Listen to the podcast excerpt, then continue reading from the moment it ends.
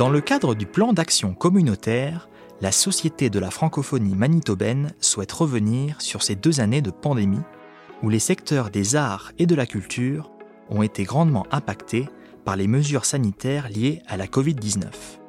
Avec ce balado, la SFM donne la voix à six organismes franco-manitobains pour qu'ils nous racontent leur résilience durant la pandémie, leur expérience, leurs nouvelles relations avec le public et les nouvelles pratiques pour faire vivre la culture et l'art au Manitoba.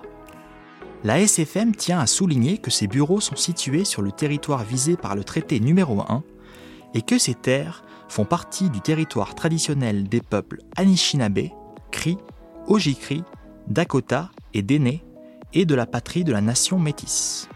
Nous tenons également à souligner que la francophonie manitobaine habite sur les territoires visés par les traités numéro 1, 2, 3, 4 et 5. Dans cet épisode, la SFM est heureuse d'accueillir Louane Bourdeau, directrice par intérim de la Maison des artistes visuels francophones, Eric Burke, directeur général du Sans Nom, et José Théberge, directrice générale de l'Association culturelle de la francophonie manitobaine. Je m'appelle Loane Bourdeau. Je suis présentement directrice par intérim de la Maison des artistes visuels francophones, donc euh, qu'on appelle plus communément la Maison. donc euh, la Maison, en fait, c'est euh, une galerie d'art qui veut vraiment présenter le travail d'artistes francophones, mais aussi aider les artistes, le public à, dans soit la diffusion de leur art, dans l'appréciation euh, des artistes, mais aussi euh, euh, dans tout ce qui est l'éveil artistique. Le Sans c'est un organisme euh, qui appuie les artistes francophones de chez nous, euh, les artistes spécifiquement en musique. Euh, on agit vraiment pour le, le développement de, de nos, nos, artistes, que ce soit les artistes en herbe, des artistes, des, des, jeunes artistes, ou des, des, artistes émergents, ou même les artistes professionnels. on est là pour offrir des occasions de développement, que dans, dans, dans la forme d'ateliers de, de, de, formation ou de mentorat ou même des, des spectacles organisés euh, pour leur donner des, de la pratique sur scène, euh, des, des, projets de collaboration entre artistes, euh, des, des retraites d'écriture, toutes sortes d'activités en musique. La CFM est un organisme qui assure le développement de la culture par le biais des arts, de toutes les formes d'art, et qui réunit ces comités culturels qui sont répartis à travers le Manitoba français, la ruralité manitobaine. Pandémie, restrictions sanitaires, mesures barrières, tant de nouveaux mots-clés qui sont venus chambouler notre quotidien et celui d'organismes comme le Sans Nom ou la Maison des artistes visuels. Eric Burke et Louane Bourdeau décrivent ces deux dernières années mouvementées. Pour moi-même, euh, la COVID a certainement apporté des défis. Euh, en tant que directeur général du, du Sans-Nom, ça, ça, a, ça causé plusieurs défis, comme, comme pour tout le monde, là, comme pour tous les organismes. les artistes ont été parmi euh, les, les travailleurs qui ont été les, les plus affectés par, par la pandémie. Ils ont vraiment perdu tout leur contrat, tout, toute, leur, leur présence devant leur public. Euh, ça a été très difficile pour les artistes. Et le Sans Nom étant, étant un organisme qui travaille euh, pour et, avec les artistes, euh, c'est sûr que ça nous a, ça nous a affectés. C'est une très grande question. Donc, ben, je pense que la, la, première chose, ça a été avant tout la surprise. Donc, je pense qu'un peu comme tout le monde à la Maison des artistes, c'était quelque chose de complètement nouveau. Donc, on a vraiment pris le temps de, au début, euh, juste voir qu'est-ce qui se passait, prendre le temps de comprendre pour ensuite prendre des mesures. Euh, puis par la suite, ça a été vraiment euh, de l'adaptation. L'adaptation qu'il a fallu avoir sans arrêt, donc d'avoir un plan A, B, C, D, puis des fois changer à quelques semaines de préavis, quelques jours de préavis. Donc, je prends par exemple à, la Maison des artistes la, la, en mars 2020, euh, il y avait une exposition qui commençait une semaine après que la pandémie débutait. Donc, l'artiste euh, était prête, elle avait toutes ses œuvres, elle avait acheté un billet d'avion pour venir, euh, tout était prévu. Et là, tout d'un coup, tout s'annule en quelques jours. Puis là, il faut trouver une façon de faire cette expo-là. Donc, euh, puis c'était à l'époque aussi où on, croyait qu'il fallait absolument tout laver plusieurs fois par jour. Donc, on a fait venir les œuvres par transporteur. Ensuite, on les a laissées dans un garage pendant pendant deux semaines pour être certain qu'il n'y ait plus euh, de virus, bien que maintenant on sache que c'était pas nécessaire, mais à l'époque on le savait pas. Après, on a euh, fait une installation d'œuvres textiles quand même assez complexe par Zoom, donc c'était vraiment toujours des nouvelles choses qu'on découvrait sans cesse. Fait que je pense que c'était quand même euh, c'était plus fatigant, disons, que le rythme normal qu'on avait auparavant. Donc, c'était vraiment euh, sans cesse rebondir sur des nouvelles choses, mais ça a été quand même, euh, je pense, euh, assez bénéfique dans le sens où maintenant, je sens qu'il y a moins de choses qui pourraient être à notre épreuve qu'à l'époque. à l'époque, on, était rapidement déstabilisés, mais maintenant, on est comme Ah, OK, on va trouver une nouvelle façon. Puis je pense que ça, ça a rendu les choses peut-être un petit peu moins graves ou stressantes. Ben, c'est l'épuisement, vraiment. Ça a été vraiment vraiment épuisant de, de, regarder à tout ce qu'on fait.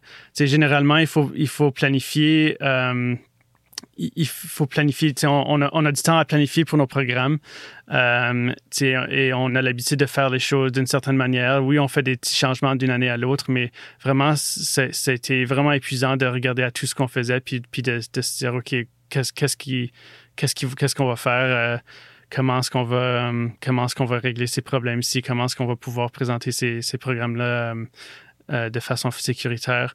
il y a un exemple, le, Chant Ouest. L'année dernière, on avait, un tout nouveau concept qu'on allait, on faire pour le Chant Ouest, ce qui est généralement un spectacle, un grand spectacle qu'on fait dans une province. Ça change de province à chaque année. La nouvelle formule, c'est de faire voyager les artistes d'une province à l'autre euh, à chaque année, de, leur, de les mettre dans une veine ensemble pour, voyager l'Ouest canadien comme une tournée normale euh, d'un artiste indépendant. Euh, et deux années de suite, on a dû annuler cette nouvelle formule même la, deuxième année, on était en pleine préparation et à mi-chemin, on a dû, on a complètement changer ce qu'on faisait. Alors, ça a été vraiment épuisant de, continuer à, repenser ce, que, qu'on devait faire puis à réimaginer euh, nos programmes euh, euh, en, s'adaptant aux, aux mesures sanitaires. À la CFM, quel état d'esprit a-t-on adopté durant ces deux dernières années? José Théberge parle d'humanisation et de prise de recul. On avait des pratiques, mais c'est-à-dire qu'on a humanisé notre, notre relation en équipe. On s'est dit, OK, on prend un rendez-vous tous les matins, pause café, check-in. On se dit comment ça va ce matin? Euh, et d'humaniser notre rapport plus que, de, plus que le rapport professionnel. De faire en sorte que on ait plus de compassion dans les moments, parce que je le voyais comme c'est la guerre. Hein. C'est une guerre invisible, mais c'est pour moi là euh, le, retour sur des notions que je connaissais. Puis je me suis dit, OK, on peut pas toujours dégainer vitement comme ça. Là. Je veux dire, ça prend un temps de recul. Je pense qu'avant tout, l'art, oui, on peut voir des expositions en ligne, on peut voir des choses en ligne, mais c'est vraiment quelque chose de très physique, de très corporel. Il faut être devant une œuvre pour vraiment bien pouvoir l'absorber. Donc, c'est sûr qu'on a gardé toutes nos expositions sont restées euh, des expositions vraiment tangibles, physiques dans nos espaces.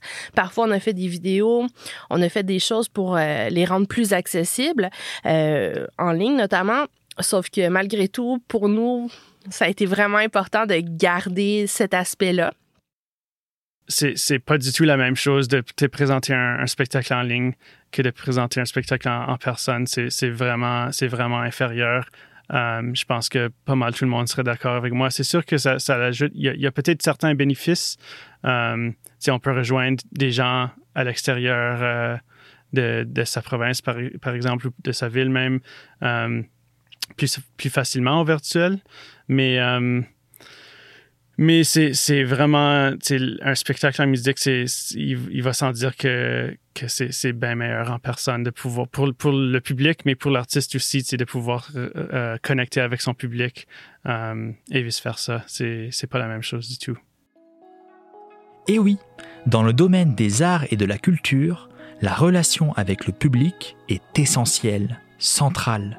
Mais alors, comment fait-on en temps de pandémie ses relations avec le public. On a été fermé euh, presque au total 12 mois. Donc, euh, ça, c'est sûr que ça a eu une influence sur le public qu'on avait. Donc, euh, avant la pandémie, on avait quand même une très bonne affluence. Donc, je pense euh, à l'été, on avait Tourisme Riel qui sont nos voisins qui recevaient plusieurs personnes et qui proposaient toujours euh, à ses visiteurs d'aller voir la maison. Donc, on avait vraiment un roulement assez important. Des événements aussi comme euh, Nuit Blanche où il y avait beaucoup de de, public qui passait dans Saint-Boniface, qui visitait les choses. Donc ça, il y a vraiment eu une très grande baisse du public. puis ça pris quand même euh, du temps à ce que ces habitudes-là reviennent. On sent que peu à peu, les vernissages sont plus fréquentés, des choses comme ça, mais c'est quand même assez long. Les gens commencent euh, à revenir, mais ça reste, euh, ça, reste une relation à rebâtir. Génial. J'adore la question parce que c'est là qu'on était. À je parle toujours ACFM et ses membres. ensemble, on, a développé un nouveau public. Voulant dire que l'exemple concret, c'est euh, on organisait euh, auparavant la tournée, euh, la tournée d'humour. Et on organisait en, marge de ça un, camp qu'on appelait, nous, on a appelé ça le camp Foudrire. C'est notre, notre, marque. On offre de la formation auprès des jeunes des écoles en ruralité, une formation pour devenir un humoriste en herbe peut-être que ça, interpelle les jeunes à cet âge-là. C'est aligné aussi avec la planification stratégique de la DSFM en termes de sécurité langagière. Bon. Là, plutôt que de faire ça en présentiel au camp physique, on a proposé une autre façon de faire qui s'est devenu un talk show Alors, le jeune, l'élève, a appris à faire du TikTok, a appris à faire le montage de son TikTok, a appris aussi à euh, participer à un panel qui, était, qui est devenu le talk show. Donc, la tournée est devenue le grand spectacle Fou de rire. Où est-ce que là, les, les, les publics, les comités culturels, eux aussi, ben, on voyait leur famille à l'écran. On voyait de la clientèle qu'on n'avait jamais vue avant. Et c'était ça la beauté d'avoir, je pense, élargi, d'avoir utilisé le, numérique, le virtuel, parce qu'on a des gens de partout. c'était pas juste, tu sais, je veux dire, on a élargi, puis c'était assez, assez, comme on dit, déboussolant, parce qu'on avait des membres du Québec, on avait des, membres, des, gens de partout, là. C'est pas juste hors Québec, hors. Euh, donc, c'était là la, beauté de voir des gens autour de l'écran, puis dans le chat, de dire, hey, moi, je suis au Québec, je suis en train de vous regarder, puis je vois les familles, mon oncle, ma tante et mes cousins autour de la table en train de profiter du spectacle. Alors, même, même pour, mettons, le comité culturel à, la broquerie, le concert de Noël virtuel, les frappes étaient au-dessus de 700 personnes. C'était génial. Je veux dire, on n'avait jamais vu ça. Donc, c'est pour ça qu'on on a déménagé de l'esprit d'inconfort, d'insécurité pour se lancer dans une business qu'on connaît très bien. Comment le sans-nom la Maison des artistes visuels et les comités culturels membres de l'ACFM ont-ils donc innové pour s'adapter et assurer de continuer à bien leur mission?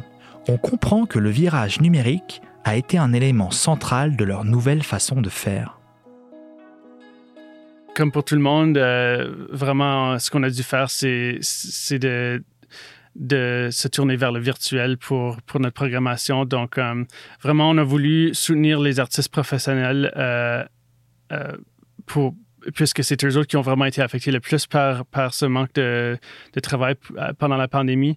on a voulu leur donner des occasions de, de présenter des, des, spectacles au virtuel. Donc, vraiment, on, on, a, on, a créé des nouveaux programmes et on a aussi adapté les programmes qu'on avait déjà. Euh, on a créé des programmes pour euh, pour euh, pour leur donner des, des, occasions de spectacle. Vraiment, c'était assez simple. On leur demandait de, de faire une chanson euh, chez eux en vidéo sur leur téléphone, et, et c'était vraiment des occasions pour pour faire un, petit mini-spectacle euh, bien payé aussi pour leur offrir des, cachets pendant ce, temps difficile.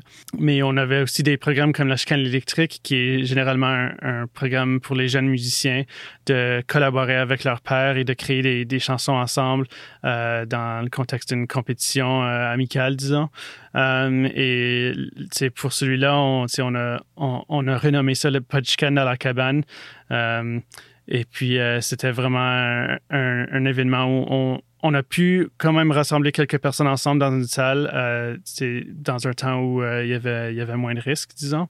Et on, on, leur a offert des, un spectacle vidéo entouré d'une équipe super professionnelle de caméras et tout pour, pour faire un, spectacle qui a été diffusé en ligne par la suite. Pour nous, on a décidé de faire beaucoup moins de, live stream. Euh, on voulait vraiment mettre euh, un emphase sur la qualité. Euh, quand, quand, on parle de musique, euh, c'est important d'avoir une, une, belle qualité sonore pour vraiment avoir l'impact de la musique, disons. Donc, la majorité de ce qu'on a fait pour le virtuel, c'était préenregistré. On a des super belles équipes de production francophone ici, des, des, des bons producteurs francophones euh, qui ont pu nous aider avec euh, la production de, vidéos euh, pour le virtuel ce qu'on a fait davantage, c'est changer la médiation culturelle. Donc, c'est-à-dire la façon d'aborder, comment faire découvrir aux gens, comment démystifier un peu. Donc, on a fait beaucoup des causeries en ligne. on a cherché à trouver des nouvelles façons de faire découvrir les activités. Donc, ça a été vraiment plus de ce côté-là que, que les changements se sont fait sentir plutôt que dans, dans le mode d'exposition en tant que tel. Sinon, ben, on a aussi notre site web qui a été complètement mis à jour. Donc, les membres artistes peuvent se créer une page d'artistes. Donc, vraiment, pour ceux qui sont peut-être moins à l'aise avec euh, la conception web, ben, c'est vraiment une façon pour eux d'avoir une page où est-ce que les gens peuvent découvrir leur travail, euh, des commissaires, euh, des gens de d'autres galeries. Donc, c'est vraiment, c'était pour nous, c'était une façon de donner cette vitrine-là sans nécessairement créer des expositions, mais vraiment créer une vitrine pour les artistes franco-manitobains. De ce que je comprends de, des membres de la CFM, euh, eux aussi, et nous et eux ensemble, on a fait un genre de... Je pense qu'on a eu une réaction d'unicité, vous me permettrez ce terme. On s'est réunis dans, dans, dans, nos efforts et on s'est aussi partagé de l'information. On a appris à connaître mieux YouTube. On a appris à connaître l'application Teams. On a appris à connaître Zoom. Donc déjà là, juste pour avoir le rapport et la connexion entre membres, pour se parler, pour échanger et euh, d'échanges de pratiques en le numérique, là, c'était nouveau pour à peu près tout le monde, sauf que personnellement, on savait que tout le monde utilisait ces applications. C'est juste que là, on les a appliquées dans notre domaine, dans notre domaine de, formation, dans notre domaine de, travail. Et on a dû faire énormément de contacts avec les bailleurs de fonds, avec nos partenaires pour dire on, on va continuer à faire notre business, on va continuer à assurer une programmation culturelle, mais on doit prendre un certain recul parce qu'on doit euh, on doit avoir une courbe d'apprentissage sur certaines pratiques qui étaient, euh, qui étaient là pour nous, qui avaient été utilisées, mais là, on les a perfectionnées. Donc, je dirais que ça a été un deux ans de perfectionnement, de professionnalisation, euh, de comité culturel comme par exemple celui à Île-des-Chênes, qui a tout de suite adhéré au virage numérique, qui a offert des spectacles en ligne. Ça nous a inspiré à la CFM d'offrir notre, notre, notre programmation virtuelle. Malgré tout, ce virage numérique, parmi d'autres bouleversements, fait partie de certaines retombées positives de la pandémie. Pour la Maison des artistes, je pense que vraiment l'aspect technologique, euh, c'est quelque chose euh, qui a vraiment changé. On avait un site web euh, qui avait été fait quand même une dizaine d'années, puis on sait que les technologies évoluent vite, donc il était quand même assez désuet. puis donc la pandémie nous a permis vraiment de s'arrêter puis de de faire euh, toute cette refonte-là qui était nécessaire, mais qu'on mettait toujours de côté parce qu'il y avait tant de choses plus pressantes. Donc, pour nous, ça, ça a été vraiment un grand avantage. Euh, je pense que ça nous a permis aussi de devenir euh, un petit peu plus flexible. Donc, on s'adapte plus rapidement. On est peut-être moins stressé par les changements qui, qui, surviennent. Donc, je pense que pour ça, comme organisme, ça nous donne vraiment des, outils intéressants. C'est certain que comme individu aussi, ça a eu des, répercussions. Donc, le, le, fait de découvrir des nouvelles méthodes de travail, de euh, voir que le télétravail, ça peut être quelque chose de possible, euh, comme pour la conciliation euh, travail-famille, etc. Donc, je pense que ça a eu quand même, même si ça a été très épouvant comme période, ça a eu quand même des aspects très positifs malgré tout c'est sûr qu'on va, c'est sûr qu'on va continuer certaines activités euh, en ligne. Euh, nous, on a vu une, belle participation à certaines activités de formation, tu des ateliers, ce genre de choses-là, euh, qui, qui se fait très facilement au virtuel. tu sais, des sacs d'auteurs, par exemple, aussi, où on a, vu plus de gens participer qu'auparavant parce que c'était juste plus facile de pouvoir se connecter à la maison et de participer de cette façon-là que de faire le voyage, surtout si on habite au rural, au Manitoba. Um, euh, alors, je pense qu'il y, a certaines activités qu'on va certainement euh, continuer à faire en ligne, mais euh, si on parle de spectacle, c'est sûr qu'on on va mettre nos ressources envers des spectacles en personne à moins que les, choses changent là encore là, pour, pour la, santé euh, publique, mais, mais euh, autant que possible, on, on, va miser sur, euh, sur des spectacles en personne, c'est sûr. Ben, c'est d'avoir été capable en équipe, et j'inclus nos membres, toute une grande équipe que j'appelle mes chandelles, parce que ce sont des belles bougies d'allumage, d'avoir été capable de prendre ce recul pour mieux avancer. Euh, et d'avoir, d'avoir appris à communiquer d'une autre façon, euh, d'avoir appris à, à, livrer cette, euh, cette belle, ce, ce, service essentiel pour nos communautés culturelles. Je rêve un jour d'arriver dans un village et de dire et de voir une belle balise qui dit, moi, mon village, c'est une communauté culturelle. Ici, on vit l'art c'est l'avenir. Donc, quand on, pense à la pandémie, oui, il y a du négatif parce que ça nous a touchés profondément, ça nous a ébranlés, ça nous a, je crois, euh, recentrés aussi du point de vue humain et du point de vue de la compassion, du point de vue des valeurs. Et puis, ça nous a permis d'avoir un regard sur l'avenir. Et puis, euh, voilà, mais d'assurer l'essentiel et d'assurer de bien servir nos communautés culturelles rurales. Et aujourd'hui, quel est l'état d'esprit de nos organismes artistiques et culturels? Un retour à la normale est-il possible? Pour les comités culturels, je dois dire qu'il y en a quelques-uns qui ont vécu la pandémie assez durement. Donc, euh, ils sont soit encore en pause, en veille, en redéfinition, mais je crois déjà voir des petits bijoux qui, reviennent à la surface. Parce qu'il faut comprendre que euh, nous, déployons beaucoup, beaucoup d'efforts euh, à assurer que nos communautés rurales vivent des expériences culturelles. Au même titre que, que, ceux qui sont offerts aux grands centres, dans les centres urbains. Moi, personnellement, je, ressens encore l'effet de, la pandémie euh, chez le sans-nom même. Euh, euh, quand on travaille en événementiel, il faut quand même, euh, il faut quand même être aux aguets de, de, les effets de la pandémie et si un artiste, par exemple, se, sent, se sent pas bien, euh, un petit mal à la gorge ou, quoi que ce soit, il faut annuler le spectacle euh, et il faut, euh, il faut, il faut s'adapter. Il faut soit aller chercher un nouvel artiste pour le faire à sa place même chez, chez nos employés aussi, si on a un, employé qui est malade, euh, ils doivent rester à la maison, euh, soit ils peuvent pas travailler ou ils travaillent de chez eux. Euh, heureusement, on a la technologie de, de, pouvoir travailler chez nous. alors, c'est quand même un, avantage, mais, mais, mais c'est sûr qu'on on ressent encore les effets de la pandémie au sang nom, puis on n'est pas totalement, on n'est pas totalement sorti de là encore. Ouais. Je pense qu'on est peut-être rendu à un autre stade de la pandémie, donc on va apprendre plus à vivre avec la pandémie, mais euh, je crois pas que c'est pour autant terminé. Donc, euh, moi, je travaille dans une galerie à la Maison des artistes, donc on voit plein de gens rentrer, tout ça. Présentement, il n'y a plus de, de, preuves de vaccination qui sont demandées parce que pendant longtemps, dans les galeries, il fallait demander euh, les preuves de vaccination pour que les gens puissent entrer.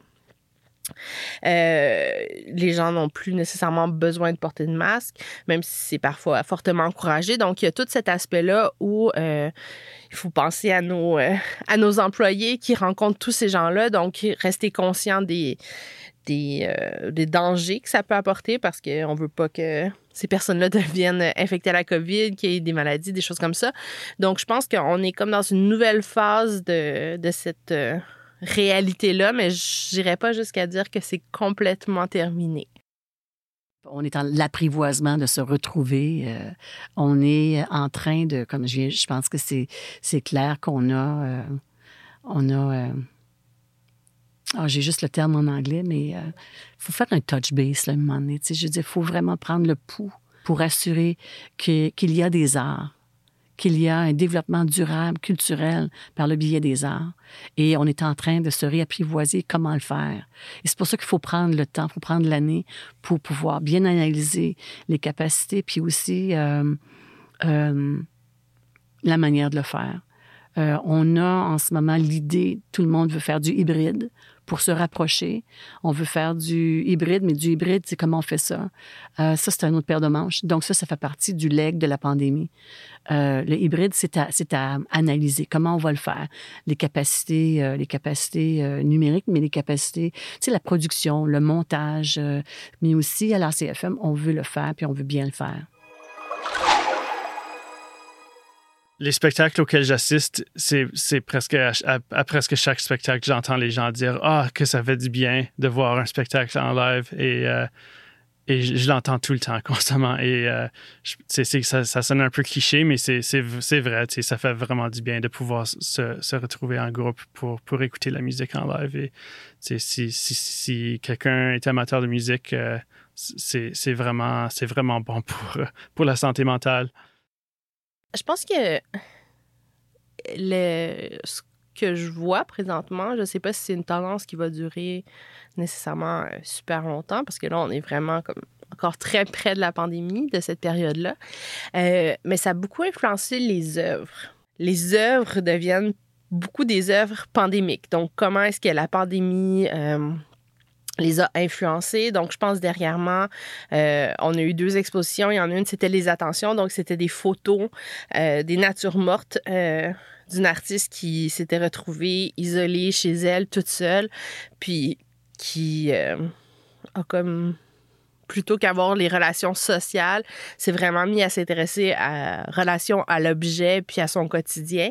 Euh, puis l'autre exposition qu'il y avait au même moment, c'était cher membre du comité de sélection. Donc c'était une exposition euh, où une artiste présentait les lettres d'application qu'elle avait fait un peu partout puis comment est-ce que euh, le travail de l'artiste avait changé durant la pandémie. Donc c'était plus nécessairement produire des œuvres, mais c'était simplement trouver des occasions professionnelles pour pouvoir continuer à évoluer. Donc ça, j'ai trouvé ça très intéressant. C'est pas nécessairement directement sur la santé mentale, mais on sent que euh, il y a quand même un, aspect euh, où on sent des changements justement de, de pensée, de, des changements aussi d'attention. Donc, les artistes qui ont vraiment euh, pris conscience de choses différentes. Puis je pense que c'est quelque chose qui va rester.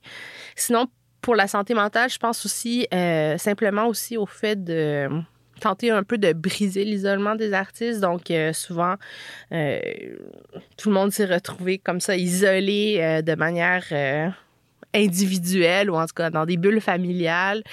Puis, je pense que c'est ça. C'est présentement, ça va être vraiment un travail de retrouver cet aspect de, de communauté, de, de groupe de discussion, de rencontres tout simplement. Donc ça, c'est, je pense, un des aspects sur lesquels on veut travailler prochainement. Donc vraiment chercher à, reconnecter la communauté euh, d'artistes euh, franco-manitobains ou francophones euh, at large. Enfin, comment le sans-nom, la Maison des artistes visuels et l'ACFM voient l'avenir? De façon personnelle, moi, j'aimerais voir un emphase mis envers les jeunes artistes, les jeunes musiciens, euh, vraiment pour les encourager à, collaborer ensemble et créer de la musique ensemble et de créer des programmes pour eux pour, faciliter cette rencontre-là entre les jeunes musiciens. Euh, je pense qu'il faut qu'on mette un, effort envers la, relève parce que ces jeunes-là ont, vraiment pas eu l'occasion de, se faire de nouvelles connexions pendant les deux, dernières années. Euh, de, rencontrer d'autres musiciens euh, de leur âge et d'explorer de, la création de musique ensemble. Alors, pour moi, c'est important. Ça, va être important de, de euh, créer des occasions pour eux autres, euh, sans oublier évidemment nos, artistes euh, professionnels ou, en émergence qui, ont, qui ont aussi souffert, beaucoup souffert pendant la pandémie. Pas un agrandissement, mais comme diversifier peut-être un petit peu plus nos activités, donc avoir plus des cours, des ateliers, des choses comme ça pour que le public puisse découvrir l'art, mais pas seulement en regardant des œuvres, mais en créant eux-mêmes, en découvrant des techniques, euh, des méthodes. Euh, sinon, je pense que pour l'avenir, il y a aussi euh, vraiment comment recréer la relation publique qui est peut-être un petit peu moins facile présentement. Donc, les gens ont perdu l'habitude de, sortir, de venir passer faire un tour. Donc, c'est retrouver cette relation-là.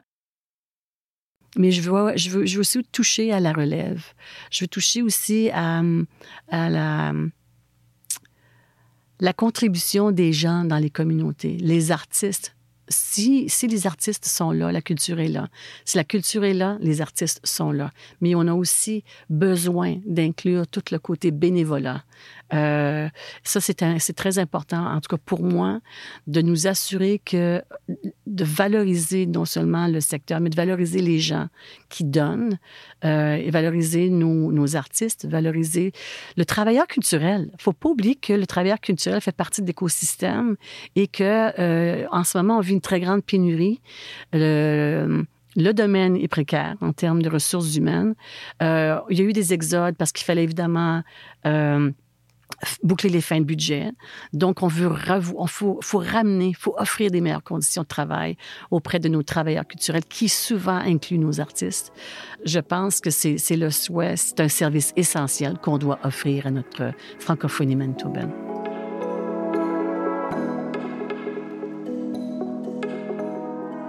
Merci à Louane Bourdeau, directrice par intérim de la Maison des artistes visuels francophones, à Eric Burke, directeur général du Sans Nom, et à José Théberge, directrice générale de l'Association culturelle de la francophonie manitobaine, pour avoir participé à cet épisode. Ce balado de la Société de la francophonie manitobaine a été réalisé par Popcom.